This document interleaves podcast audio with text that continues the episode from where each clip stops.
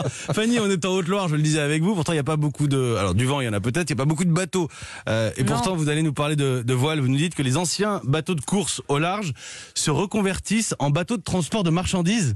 C'est original. Ils ont fait le Vendée Globe ou la route du Rhum et aujourd'hui ils transportent alcool, huile ou chocolat. Ces bateaux de course qui autrefois traversaient l'Atlantique pour le sport le font désormais pour faire transiter la marchandise de part et d'autre de l'Atlantique. Mais l'originalité, c'est que l'équipage à bord est composé de jeunes skippers qui se servent de ces bateaux à voile pour s'entraîner en vue des futures courses. C'est un nouveau concept qui permet un entraînement intelligent. Alors plutôt que de naviguer à vide, les bateaux de course qui s'entraînent deviennent aussi des transporteurs. Ah, Mais, ce n'est pas euh, comparativement aux, gros porte-containers dont on a beaucoup parlé. hein, et surtout niveau rapidité, c'est forcément plus long, euh, Fanny.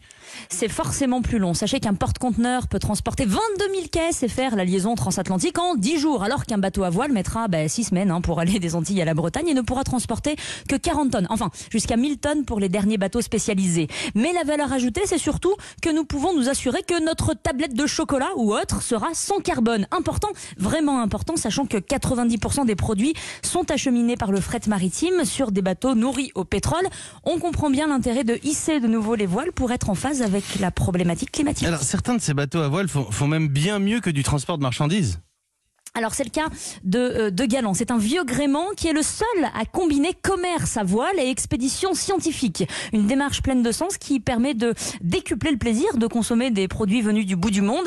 D'ailleurs, soyez vraiment attentifs euh, lorsque vous achetez euh, certains produits, puisqu'il y a euh, des étiquettes. C'est assez nouveau. Vous pourrez le remarquer euh, par une petite pastille sur laquelle figure un bateau toute voile dehors, notamment sur les emballages de café, de chocolat, de sucre, ainsi que sur certaines bouteilles de vin. Ah oui, parce qu'il faut, faut être réaliste. hein, on n'est pas prêt de faire pousser du café dans la Somme, hein, malgré le, le réchauffement encore. climatique. Cela- dit, on est toujours en, en France hein, quand on parle des départements et territoires d'outre-mer.